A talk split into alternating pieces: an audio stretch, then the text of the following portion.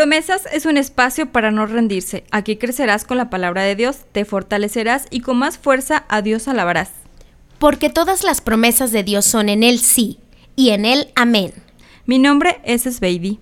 Y yo soy Renata. Bienvenidas a Promesas, un podcast de Remanente Live. Vamos a situarnos en un libro. En un libro. Que eh, la, la, el programa pasado, la transmisión pasada, estábamos hablando de, de una mujer eh, eh, profetiza, ¿verdad? De una mujer de carácter, de una mujer decidida, una mujer que se levantó, ¿se acuerdan? ¿De quién, amiga? Débora. De Débora, exacto, que ella estaba, era una mujer líder en el periodo de los jueces con el pueblo de Israel. No tenían rey todavía, todavía no llegamos a reyes, apenas hay jueces. Jueces. O sea que acá las, las personas tenían que llegar a dar cuentas a alguien. ¿Cómo desde entonces es importante dar darle cuentas a alguien y eso es algo que es, me ha hablado Dios fuertemente. Nos cuesta, ¿no? Nos cuesta. Y de hecho la historia de hoy también habla ah. de dar cuentas. Sí, ¿Te das, sí, ¿te das sí, cuenta? ¿Te das cuenta que Dios hablando de nuestra, nuestra vida. Así es, Dios hablando de nuestra vida. Y entonces este libro que es, se considera una gema literaria, una poesía, un, un hermoso tesoro, bueno, toda la palabra de Dios es, rica y es abundante en, en, gracia y en riqueza y en verdad y en todo esto, pero e, este en particular es, es muy poético, pero es, es, un libro que nos habla de historia también, de algo que sucedió, de, de, unas mujeres, o sea, esto es para mujeres, de verdad, es una historia que nos va, nos va a sacudir, nos va a mover.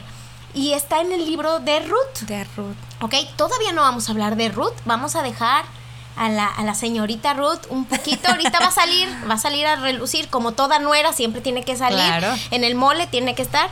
Pero este, vamos a comenzar hablando de Noemi. Y sí, efectivamente, fíjate, eh, son dos mujeres. Noemi y Ruth, pero hoy vamos a hablar especialmente de Noemi.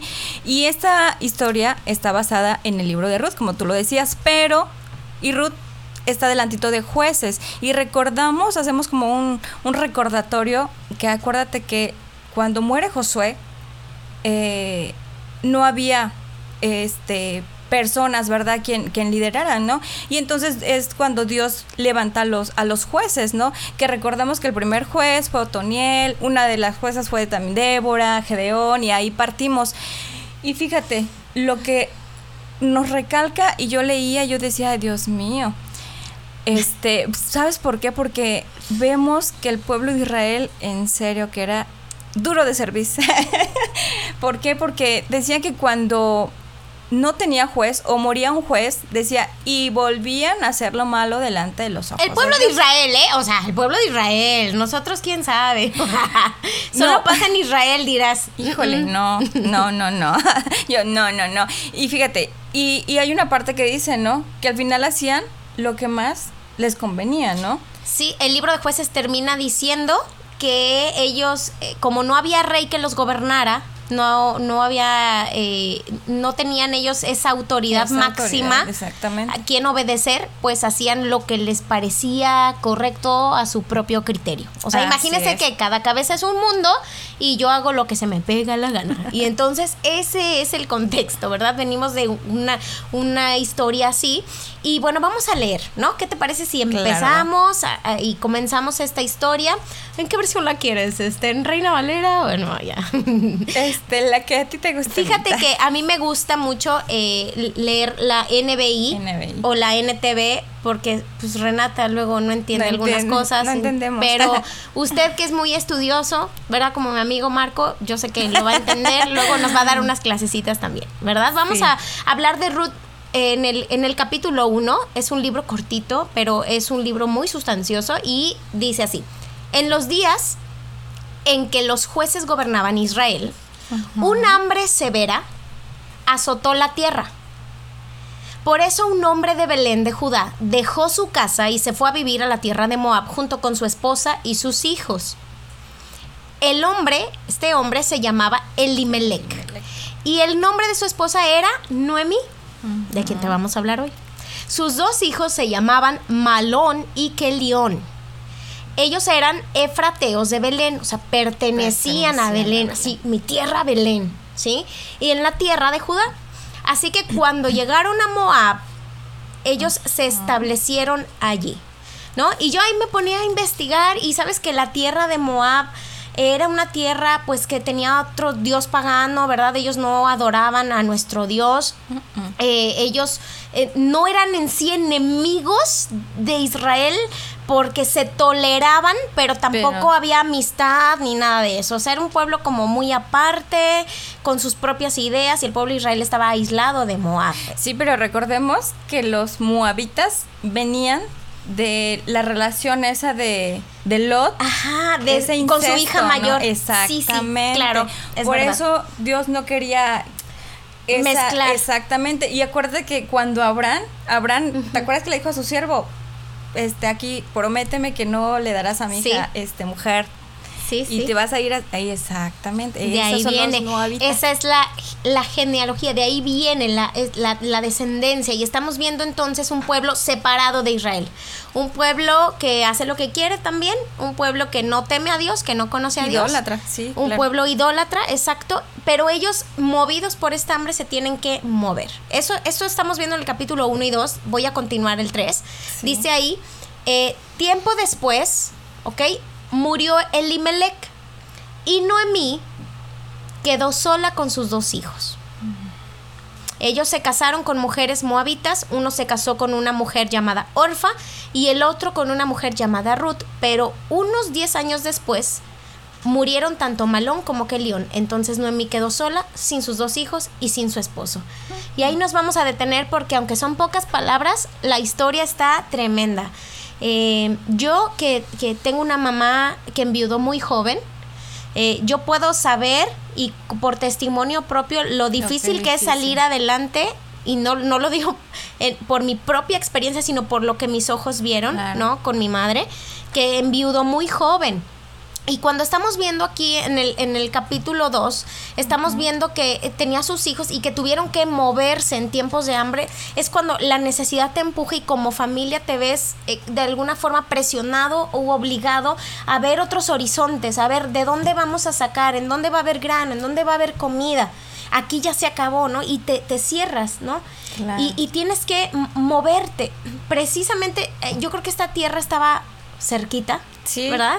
Y por eso quizá fue lo más sencillo, porque sí, lo más cercano. Estaba, era la tierra más cercana, pero, pero hay una decisión eh, en la que empiezan a suceder ciertas cosas. Tú no te esperas que cuando como familia nos aventuramos a cambiar de territorio y a buscar eh, el, la provisión divina, a buscar eh, abundancia, alimento, etcétera, tú no te esperas o sea, tú no sabes lo que va a pasar, tú no sabes si vas a llegar ahí sola, acompañada, si, si vas a enviudar, tú no sabes, ¿no? Y, y, y, a, y a Noemí le ocurre esto, ¿no? Dice tiempo después, o sea, cuando ya están ellos en, en, Moab, Noemí queda sola con sus hijos. Ella enviuda eh, eh, y, y, se queda solita y pasa tiempo. O sea, yo me imagino sus hijos no eran tan grandes.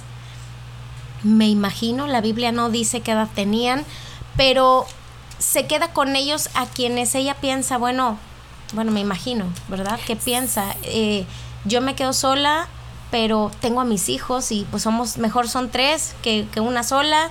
Y hay un gramito de esperanza, ¿no? Sí, definitivo. Pero fíjate, fíjate, Reni, que lo que yo veía, que para empezar, vamos a, decir lo que significan los nombres, ¿no? Eh, de esta familia. y para empezar, el padre dice Elimelech, significa mi Dios es rey. La otra, la madre, Noemí, que significa agradable, placentera, amable. Linda, te la imaginas toda bella, toda linda. Los hijos, Malón significa enfermizo. Que león significa desfallecido, débil que en aquel entonces les ponían el nombre según sus características. No sé, probablemente ellos se enfermaban de chiquitos, de bebés o algo así, ¿no? Y tenían... Era como la personalidad, era ¿no? Te marcaba. Sí, te marcaba. Sí, sí, sí. El asunto aquí es que recordemos que ellos salen de Belén de Judá. Y Belén de Judá es casa de pan. Judá, alabanza. O sea, yo creo que, que para empezar, ellos estaban en la tierra prometida ellos estaban bajo la cobertura de Dios. Pero fíjate que nos pasa a todo mundo. Cuando empezamos a ver, cuando empezamos a ver que, híjole, dijeran, tenemos el agua hasta el cuello, tomamos decisiones así como que, vámonos, ¿no? Porque si no...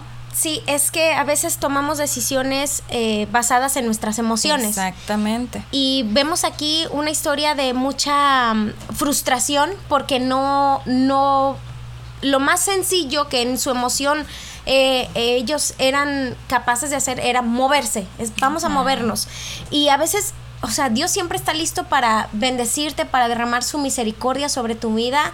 Eh, pero Él espera que hagas algo para el Señor y a veces es lo menos que vemos. Eh, cuando la, la cuando el sufrimiento, cuando la pérdida nos abruma, nos llega, nos duele el corazón, nos sentimos eh, como en fracaso, nos sentimos como que se nos caen las posibilidades. Yo te comentaba hace rato, en ese, en aquel entonces, o sea, ser una viuda realmente le era casi casi construir su propio camino a la muerte, ¿no? sí. Eh, eh, enviudar era algo muy difícil, ya que todo el, respaldo, todo el, trabajo venía del hombre, básicamente del hombre. Hoy en día las viudas, lo digo con mucho respeto y porque tengo una madre trabajadora y luchona, son esforzadas, se levantan, siguen adelante, se toman de Dios y eh, pero el, el contexto que tenemos ahora, la sociedad y, la situación que, que, que, nos rodea hoy en día es diferente a la de aquel entonces.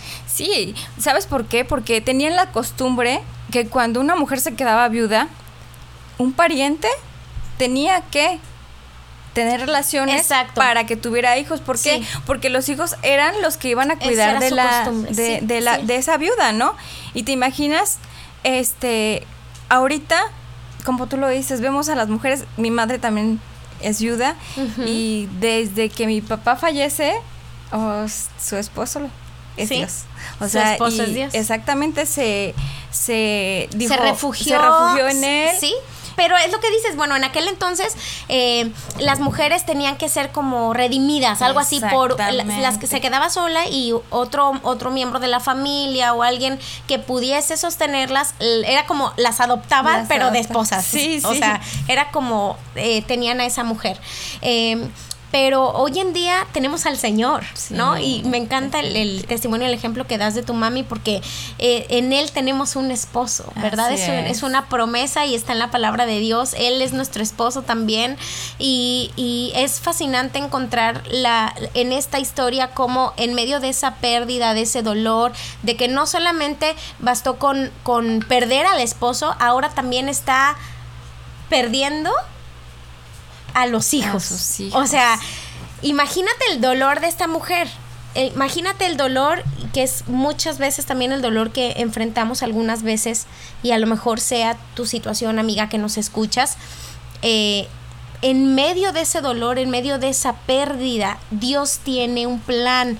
Lo que Noemí no sabe es todo lo que va a pasar después. Dices, bueno, ¿a qué precio? Ya perdí a mis hijos, ya perdí a mi esposo. ¿Sí? Eh, necesitamos nosotros confiar en lo que Dios tiene porque Dios nos quiere bendecir, Dios quiere que estemos dispuestas a escuchar su voz.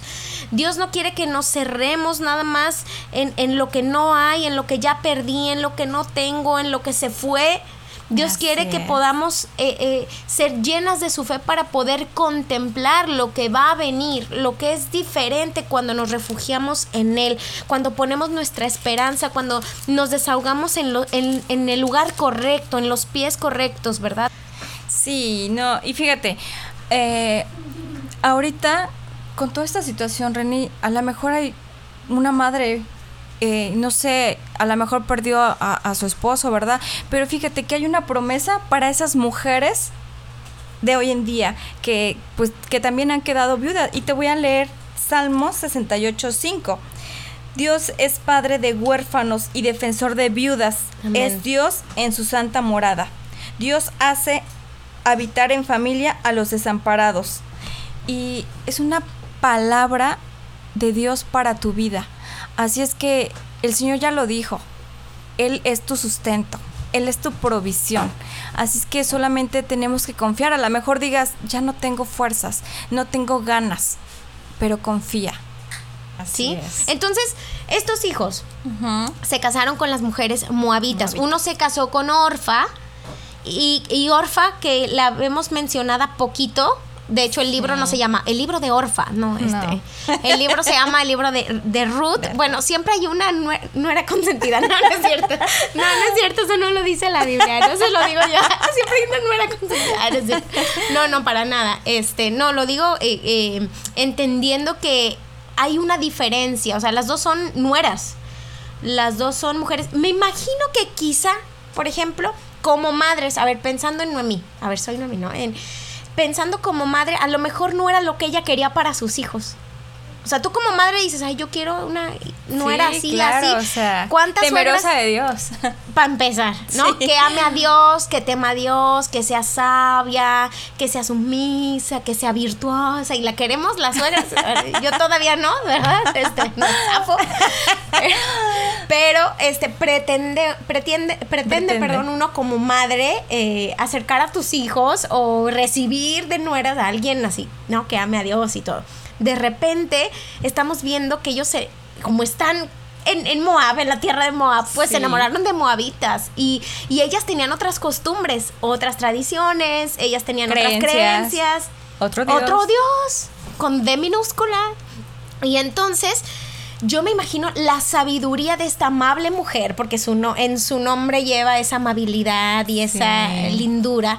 Eh, yo me la imagino teniendo que ser bien prudente y decir, yo no voy a alejar a mis hijos, ¿verdad?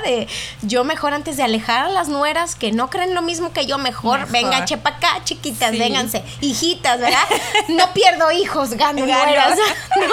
Fíjate que en el mundo secular, en, eh, allá afuera hay un dicho, ¿no? Si no puedes con el enemigo, únete. Ay, Y fíjate, yo creo que Noemí era tan, esa mujer tan amorosa, tan eh, eh, entregada, que al ver a estas mujeres, lejos de decir, ¿sabes qué? No, no las quiero, decir, ¿sabes qué? Yo conozco a un Dios y yo sé que va a transformar sus corazones.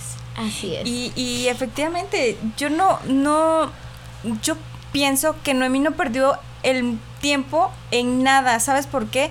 al decirle, ¿sabes qué? Este, nosotros somos de Israel, el Señor nos sacó de Egipto, hicimos, eh, Dios nos hizo todo esto, Les enseñó, las instruyó. Exactamente. Yo creo que el testimonio también de ah, ella eh, las convenció, ¿no? Porque estamos viendo que estas mujeres eh, mientras va pasando, vas leyendo este, esta gema literaria de la Biblia, esta escritura, tú te vas, das te vas dando cuenta cómo ellas van siendo transformadas, cómo empieza ese, ese amor, esa unidad que es raro ver entre suegras y nueras, ¿verdad? Es muy rarito pero estamos viendo a Dios en medio, obrando en sus corazones, a Dios haciendo un cambio, a Dios trayendo eh, fortaleza, porque también la palabra dice, mejor son dos que uno, porque si uno cayera, el otro le levanta.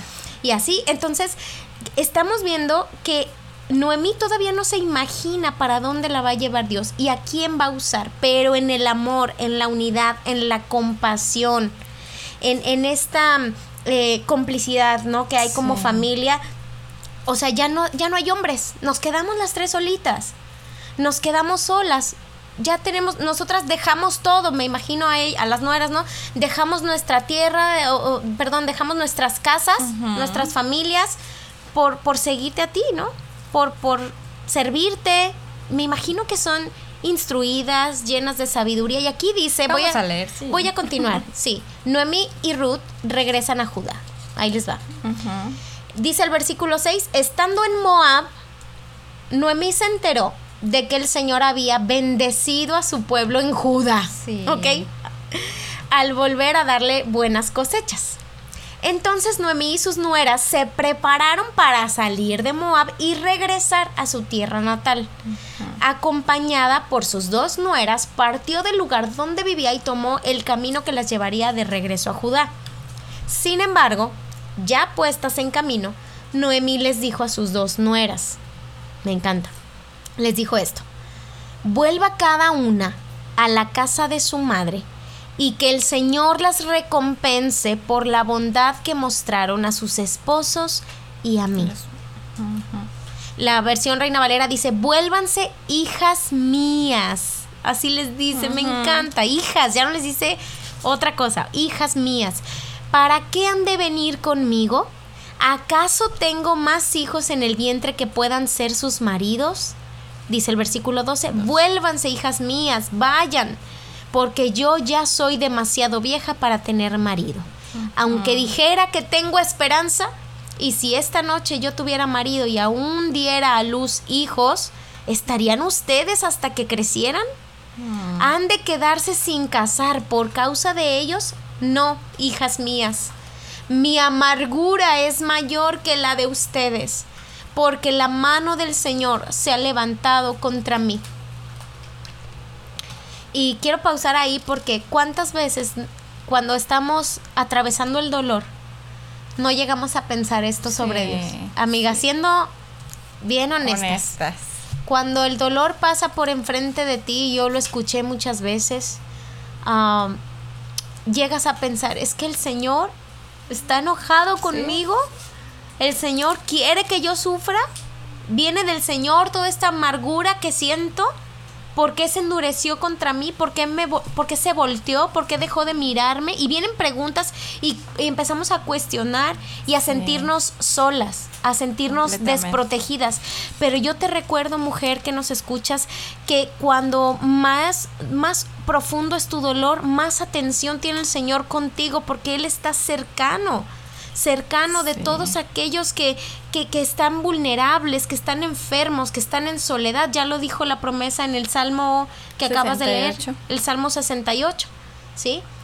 Él está al pendiente, Él está cuidándote.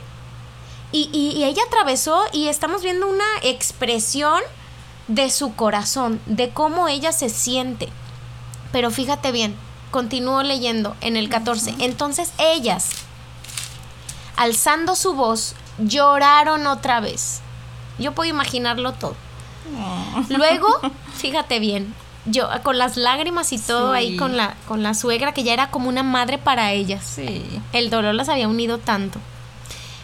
Luego Orfa besó a su, suegra, besó a su suegra, pero Ruth se quedó con ella. O sea, Orfa le dio un beso y se fue. ¿verdad? Eso estamos entendiendo. Lloraron juntas, Orfan se despidió, le dio un beso de despedida. Pero Ruth se aferró con esa firmeza a quedarse. Y no sé si quieres leer lo que viene, pero es maravilloso. ¿Lo quieres leer? Sí, sí, sí. Dile, dile. Estamos en Ruth 15. Ajá. Y Noemi dijo, he aquí, tu cuñada se ha vuelto a su pueblo y a sus dioses, vuélvete tú tras ella. Pero respondió Ruth, fíjate, no me ruegues que te deje y me aparte de ti, porque a donde quiera que tú fueres, iré yo, y donde quiera que vivieres, viviré. Tu pueblo será mi pueblo, y tu Dios mi Dios. Donde tú murieres, moriré yo, y allí seré sepultada. Así me haga Jehová, y aún me añada, que solo la muerte hará separación entre nosotras dos. Wow. Y viendo a Noemí que Ruth estaba tan resuelta a ir con ella, ya no le dijo nada más. ¿Qué más quería escuchar? ¿Se dan cuenta la lealtad, la, la, unidad, el vínculo tan fuerte que hay entre ellas? Yo no eh, menosprecio ni digo nada sobre Orfa. Orfa tomó una decisión, quizá Orfa se llenó de temor. Quizá Orfa dijo, tengo una posibilidad, tal vez me busco otro marido, tal vez regreso y mi mamá me, me, protege, mi, mi padre, etcétera. Ella consideró en su criterio y aún con dolor porque también había gratitud en ella, se retira, se va, regresa, vuelve atrás, ¿verdad? Y entonces estamos viendo que ellas también están regresando. O sea, cuando Ruth le dice, yo iré contigo. Y, y, y, a mí me... Dios será mi Dios y... En el momento que le dice yo iré contigo, creo que es cuando empieza todo a cambiar. En el momento que le dice, tu Dios será mi Dios, esa confesión, tu Dios será mi Dios, porque la palabra de Dios dice, reconoce a Dios en todos, tus, caminos y Él enderezará tus veredas. ¿Qué quiere decir? Que cuando ella está reconociendo a Dios, a Dios con D mayúscula y le dice, tu Dios será mi Dios, el rumbo de sus vidas cambió. Cambia por completo. Y empieza Dios a hacer una transformación y a llevarlas en un proceso de cambio donde va a ir sanándolas de su dolor, va a ir redimiéndolas, va a ir ayudándolas y va a, poner, va a ir a, poner Dios instrumentos y personas valiosas que van a darle sentido al por qué o al para qué Dios hace lo que hace. Cosas que a veces no nos explicamos, cosas que a veces nos angustian, cosas que a veces eh, llegamos a, a, soltar eh, en desesperanza Dios está cambiando algo, porque la actitud de Ruth cambió en ese momento, porque sí la amaba, pero ella no se despidió, ella prefirió ser leal, comprometida, y desde ahí ya estaba diciéndole, tú eres mi líder, yo te sigo. Yo te sigo. Sí. ¿No? La influencia también de Noemí, a pesar de, de, la pérdida y de lo vulnerable que se percibe, sí. era su líder. Fíjate, aquí vemos el modelo de relación que debe de haber suegra nuera. Amén. Eh, este, sí, de hecho, por eso vemos, Reni, que la Biblia es el manual de, vida, es el manual de nuestra vida. Y efectivamente cuando empezamos a analizarlo, cuando empezamos a, a leerlo, híjole, a veces decimos, si yo hubiera sabido esto, si yo lo hubiera leído antes, fíjate, acá nos está dando el modelo, o sea, cómo debe de ser la suegra con la nuera y viceversa. Aquí estamos viendo el amor, o sea, esos lazos, pero ¿sabes qué también? Aquí Noemí no nada más fue como de, ah, ok, te recojo ya. No, yo creo que Noemí en todo momento estuvo hablando con ella y tiene que ver mucho el ejemplo, ¿no?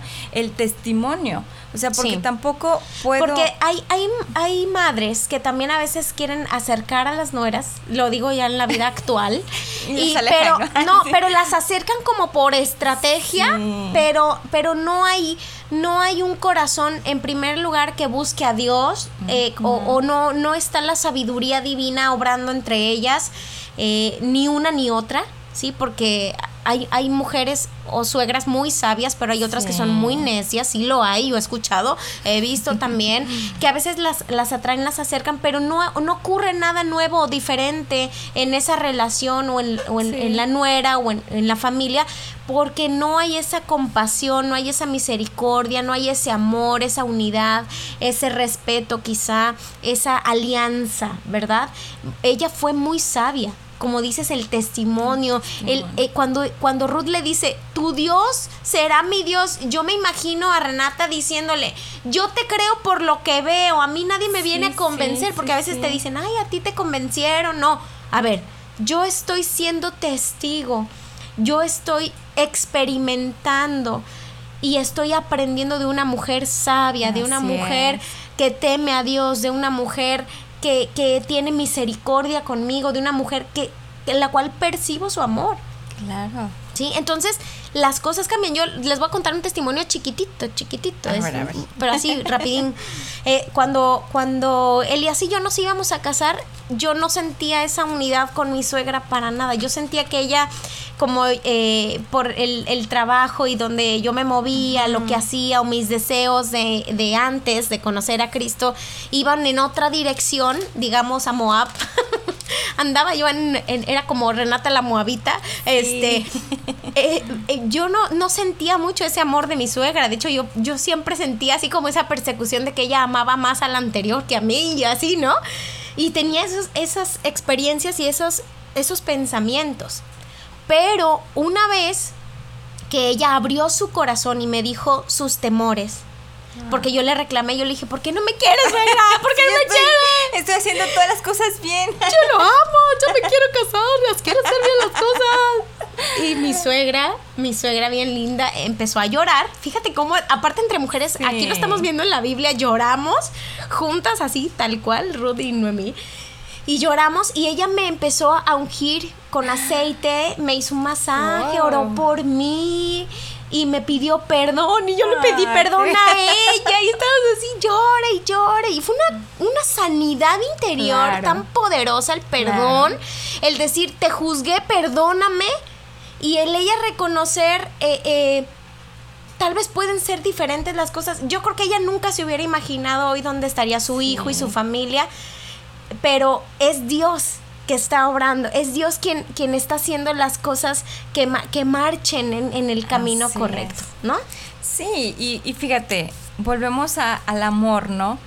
Cuando, como tú dices, tú sentías ese como que rechazo, ¿no? Ese rechazo, sí. Sí, muy, muy en el fondo, ¿Sí? era tu suegra, era la mamá la de la respeta, La respetaba y era así como, sí. Pero muy adentro era como que algo, había una barrera, ¿no? Sí. Pero aquí podemos ver en esta relación de, de Noemí y Ruth, o sea, no había nada, no había tapujos, o sea, eran transparentes. Eran transparentes. Y yo me imagino a, a, a Noemí o sea, de, demostrando y reflejando el amor de Dios en su vida, ¿no? Sí. Y, y como, y mira, vamos a leer primera de Juan 4, 7. Dice, amados, amémonos unos a otros porque el amor es de Dios. Todo aquel que ama es nacido de Dios y conoce a Dios. El que no ama no, ha conocido, a Dios, porque, Dios, es, amor.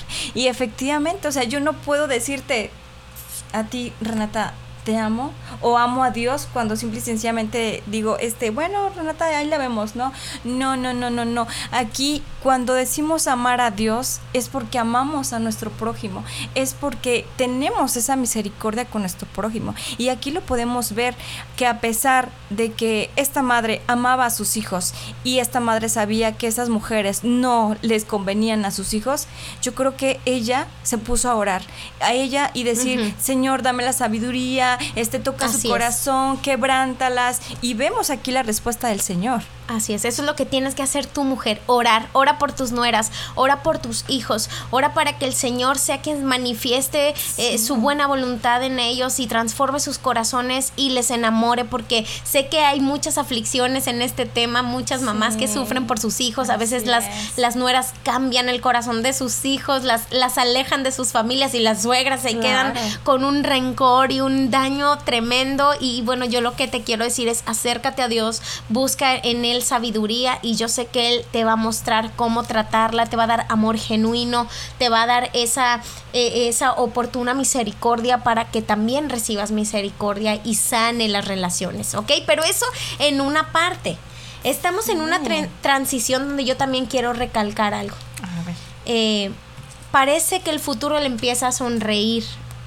Ella va de regreso pensando, Dios bendijo al pueblo, a Belén vamos porque otra vez allá iba a haber alimento, otra vez allá voy a tener una esperanza, otra vez allá algo va a pasar. Va con una nueva luz, una, una expectativa. Así es. Pero eh, esto es lo más importante, que cuando ella lo perdió todo, porque tú pierdes a tu esposo y dices, lo perdí todo, bueno, pero tengo a mis hijos, ¿no? Pero pierdes a tus hijos. A sus hijos. Ay, lo perdí todo, pero tengo a mis nueras, bueno, a una. O sea, yo, yo lo podría ejemplificar así como como cuando en, en, esa escena donde ella se enoja con Dios o, manifiesta su dolor delante de Dios, cuando tú pierdes, cuando tú sientes que lo pierdes todo es cuando Dios gana. O sea, eso es algo que yo estoy aprendiendo ahora. Sí. Cuando, cuando yo soy débil, Dios es fuerte, ¿sí? Cuando yo empiezo, cuando yo dejo de pelear con Dios, Dios es que me empieza a bendecir porque primero estamos peleando, estamos quejándonos, estamos atoradas en el dolor, estamos, ¿por qué no hay trabajo, Dios? ¿Por qué tú te olvidaste de mí? ¿Por qué no tengo lo que necesito? ¿Por qué esto? ¿Por qué? ¿Por qué? Y estamos en esa angustia ahogadas, pero cuando escuchó que Dios bendijo al pueblo. Sí. Qué importante escuchar la voz. la voz de Dios y lo que Dios hace y lo que Dios es y lo que Dios dice. ¿Ok? Porque esa fe fue ese pilotito, ¿verdad? Esa llamita encendida que le dice a Noemí, vamos, de regreso. René, yo creo que como que se nos dan la llave, ¿no? De abrir. ¿Por qué? Porque cuando uno se enfrasca en el dolor, o sea, el dolor no ciega, ¿no? El dolor, y como ella decía, estaba enojada, ¿no? ¿Por qué? Porque ya no tenía a su esposo, ya no tenía a sus hijos, pero cuando nosotros reconocemos y le decimos, sabes qué, Dios mío, reconozco que te he fallado, el Señor nos extiende su mano poderosa y nos dice, está bien, pues ahora vas a, vas a hacer esto, ¿no? Y es cuando entonces eh, debemos escuchar a Dios. Aquí vemos que Ruth, cuando, cuando Noemí le decía a ella, ¿sabes qué? Vuélvete a tu casa. Y dijo, no, yo me voy contigo ¿Por qué? Porque vemos a Noemí que en todo momento el amor, vemos, vemos en todo momento esa gracia que ella tenía, pero esa gracia no es por ti, no es por mí, esa gracia viene de Dios, esa gracia viene del cielo cuando tú decides decirle, Dios mío, aquí estoy. Y, y, yo creo que... Y Dios no se enoja cuando nosotros nos sentimos abrumadas, llenas de eso, eh, eh, que queremos decir, por ejemplo, eh, en el versículo 20 ya dice, ya no me digan Noemí, ya no me llamen Noemí, porque estábamos diciendo, Noemí era amable, linda, etcétera, ¿no? Y ella dice, ahora llámenme Mara. Porque el Todopoderoso, exacto, me ha hecho la vida amarga o sea, Dios no se va a enojar, no se va a ofender, porque es, es una reacción natural del, del, cuerpo, del corazón, del alma, cuando está siendo abatida, cuando está siendo, eh, pasando por un proceso de duelo, de pérdida o de fracaso. Ey, Dios no se va a enojar, Dios tiene misericordia de ti, pero sí necesitas reconocer como ella y volver a Dios. Y es eh, verlo, enfocarte en él y, y poder encontrar un aliado con quien avanzar. Porque quizás si Noemi, hubiera estado solita, a lo mejor muere, a lo mejor no tiene quien le haga ese, ese apoyo, ¿no? Por eso decíamos ahorita, mejor son dos que uno, o sea, las cosas pudieron haber sido distintas, pero a Dios no se le van las cosas de las manos. Él tiene el control sobre tu vida, sobre lo que te está ocurriendo. Él tiene el control, está mostrándonos su misericordia todo el tiempo está capacitándonos y está enseñándonos a depender de Él, a que en medio del dolor y, y por más lágrimas que tú derrames, aprendas a refugiarte, a abrazarlo, a aferrarte a sus pies, a confiar en sus promesas, en su palabra y a dejarte sorprender por su compasión generosa y por su gran amor, porque los planes en Dios son buenos, porque Dios tiene un futuro lleno de esperanza y porque esta leve y momentánea tribulación, trae un peso de, gloria, venidera, así es, no se compara lo que estás viviendo ahorita, por más difícil que sea, querida amiga, y porque lo hemos experimentado, es Baby y yo te lo decimos. Lo, lo, lo más eh, difícil que puedas estar pasando no se compara con lo que hay después, con la gloria venidera. Todo esto a través de la fe, todo eso a través de que tú estás creyendo en tu redentor que vive y que te da otra oportunidad. Sí, definitivo. Pues ¿qué crees? Te está esperando, Él te está hablando. Así es que vamos a leer Salmo 91. ¿sí? La palabra de Dios dice, el que habita al abrigo del Altísimo morará bajo la sombra del Omnipotente. Diré yo a Jehová, esperanza mía y castillo mío, mi Dios en quien confiaré. Él te librará del lazo del cazador, de la peste destructora. Con sus plumas te cubrirá y debajo de sus alas estarás seguro. Escudo y adarga es su verdad. No temerás el terror nocturno ni saeta que vuele de día, ni pestilencia que ande en oscuridad, ni mortandad que en medio del, día, destruya. Caerán a tu lado mil y diez mil a tu diestra, mas a ti no llegará. Ciertamente con tus ojos mirarás y verás la recompensa de los impíos, porque has puesto a Jehová, que es mi esperanza, al Altísimo por tu habitación. No te, no te sobrevendrá mal, ni plaga tocará tu morada. Pues sus ángeles mandará cerca de ti que te guarden en todos tus caminos. En las manos te llevará para que tu pie no tropiece en piedra. Sobre el león y el aspid pisarás, hollarás al cachorro de león y al dragón, porque por cuanto en mí ha puesto su amor, yo también lo libraré. Le pondré en alto por cuanto ha conocido mi nombre. Me invocará y, yo, le responderé. Con él estaré yo, en la angustia. Lo libraré y le gloriaré lo saciaré de larga vida y le mostraré mi, salvación. Amén. Esta es una promesa para tu vida, para mi vida. Así es que de verdad te lo vuelvo a decir, si lo quieres leer en tu Biblia es Salmo 91 y de verdad créelo, créelo que el Señor te guardará, te librará en todo momento. Fue un gusto estar contigo, nos despedimos. Bye bye. Bendiciones. Gracias por habernos escuchado en Promesas, un podcast de Remanente Live. No olvides sintonizar la radio 24/7 en www.remanentelife.com. Hasta la próxima.